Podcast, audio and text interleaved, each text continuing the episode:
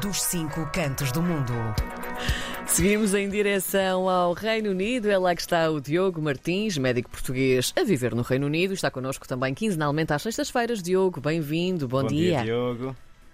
Bom dia, bom dia aos dois. Olá, bom dia. Diogo, que neste momento já temos eh, todo um outro tipo de relação, porque estivemos contigo esta semana, foi uma maravilha, pudemos conhecer-te finalmente e tu a nós também. Estiveste cá na terça-feira para hum, algo muito especial. Queres contar-nos um bocadinho do que é que vieste cá fazer a Portugal, então? Assim, eu acho que a coisa mais especial agora foi ter-vos conhecido pessoalmente. Ah! Vocês, não é? Não, não são hologramas, não são robôs e realmente existem. E É verdade, tu tocaste em Até nós e hoje- disseste, ah, eles existem mesmo. Até hoje desconfiavas que éramos produto da inteligência artificial, não era? É verdade. Exatamente. À frente, à frente do vosso tempo, como sempre. Sim. mas- Olha, e podemos não, partilhar uma-. Podemos partilhar uma coxinha de frango e um pastel de bacalhau. Sabemos que tinhas saudades de comer um bom pastelinho de bacalhau, não é verdade, Diogo? Precisamente, precisamente. Então, conta-nos tudo. Então, mas o contexto da viagem, e, infelizmente foi uma viagem muito curta, mas foi uma viagem muito especial, porque conheci-vos, mas a verdade é que vinha, fui a Lisboa apresentar um, o relatório que já chegamos a falar há umas semanas atrás, que se chama PAM 2023, que foi um relatório eh, criado pela Parsuk. PAMP quer dizer Portu- eh, Portugal United Kingdom Mapping Project, portanto é assim uma, um mapeamento das relações entre Portugal e Reino Unido na, na área da ciência e da investigação. Ele, na verdade, tinha sido já lançado aqui em, em Londres no final de outubro, mas a nossa ideia foi trazer este relatório a Lisboa. Realmente estamos a falar de uma, de uma colaboração bilateral, portanto só haveria sentido de, de falar sobre ele tanto no Reino Unido como em Portugal. Eh, e fomos fazê-lo aí no, em, em Lisboa, no Pavilhão do Conhecimento, no fantástico eh, auditório eh, José Mariano eh, Gago. Um, e, e foi, e foi muito interessante, foi um evento de, discussão estratégica sobre passado, presente e futuro das relações Portugal-Reino Unido. Tivemos imensa gente, tivemos enfim, representantes de, várias instituições portuguesas de investigação, da academia, a Mónica Pencourt Dias do, do, do Instituto de, de Ciência, Paulo Jorge Ferreira, do Conselho de Reitores das Universidades Portuguesas, Elvira Fortunato, Ministra da, da Ciência, Tecnologia e Ensino Superior, e falamos um bocadinho, enfim, da, do que é que tem sido esta relação entre ambos os países, onde é que nós estamos agora e qual é que vai ser o futuro. O relatório em si traz assim alguns números que eu acho que são muito interessantes. Falamos de, no- nos últimos 10 anos, na última década, de cerca de 1.500 colaborações, pelo menos na área da ciência e investigação, pelo menos 15 mil publicações destas colaborações. Portanto, estamos a falar de investigadoras e investigadores portugueses e britânicos a colaborarem bilateralmente ou multilateralmente. Portanto, estamos a falar de muitas colaborações em áreas muito estratégicas como eh, oceanos, operações climáticas, inteligência artificial, precisamente. Eh, e é um bom ponto de partida, eu acho que foi ótimo, porque olhamos daqui para a frente com, enfim, com olhos um bocadinho mais otimistas, tendo em conta que passamos por, e estamos ainda a passar pelo Brexit, mas há boas notícias na área da ciência, que fomos falando ao longo do ano, da questão do, da associação da- do Reino Unido ao programa Quadro Horizonte Europa, que é este grande quadro de financiamento europeu, eh, e, portanto, há aqui um potencial enorme de Portugal e Reino Unido voltarem -se a, apro- a aproximar a partir destas colaborações e de muitas outras, eh, e olhar para o futuro como duas grandes potências na área da ciência e investigação, em particular, Karina ahm, e João, em áreas que eu acho que são muito estratégicas em, em Portugal, que é o caso, por exemplo, dos oceanos, e nós sabemos que Portugal tem uma, uma fronteira em termos de oceanos muito maior do que a nossa fronteira continental, e o Reino Unido está muito interessado nesta área também, e portanto acho que nos podemos posicionar de uma forma muito especial aí.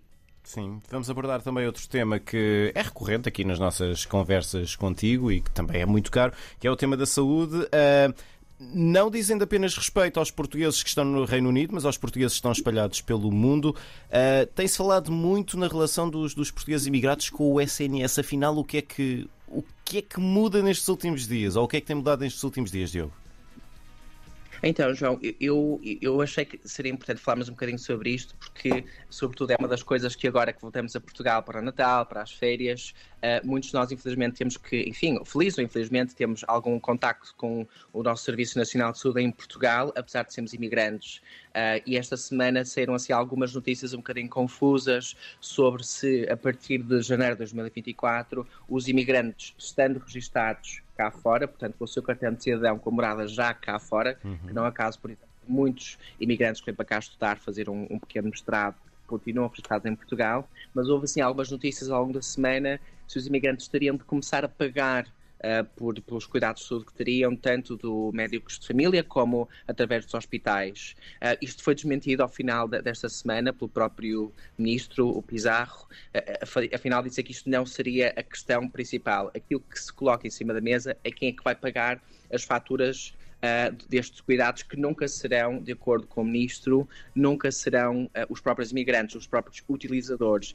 E isto é, é um bocadinho, um, eh, eu acho que é super importante clarificar, porque uh, realmente há mudanças no back-office, digamos assim, ou seja, qualquer pessoa que vá a um serviço inicial de saúde, a um hospital, a um centro de saúde, há uma conta para pagar, não é? Claro. Mas nós sabemos que em Portugal esta conta, na sua maioria, não é paga pelos utentes, pelos doentes, é paga por, pelo Estado eh, no caso dos imigrantes é a mesma coisa. Aquilo, aquilo que se coloca em cima da mesa agora é que nós, por exemplo, no meu caso, não pagando impostos em Portugal, eh, não deve ser o Estado, necessariamente o Estado português, que deve cobrir esta, esta conta. Existem acordos de reciprocidade e responsabilidade fiscal entre vários países, por exemplo, entre Portugal e Reino Unido, que nos permitem, por exemplo, que eu não pague duplamente impostos é, no Reino Unido e em Portugal. Certo. É o mesmo tipo de acordos que vai proporcionar que, por exemplo, se eu for a um centro de saúde em Portugal, eh, será provavelmente o Estado britânico ou qualquer tipo de seguro que exista por trás disto, um seguro europeu, por exemplo, uhum. que vai pagar a conta. Uhum. Portanto, a conta não será paga nunca pelos imigrantes, pelo menos esta informação que temos até agora. Vamos ver se para a semana as coisas mudam. Se mudam um bocadinho, não é? Já estamos habituados a isso. É sempre assim, não é? Sim, sim, mas, sim. Mas, era,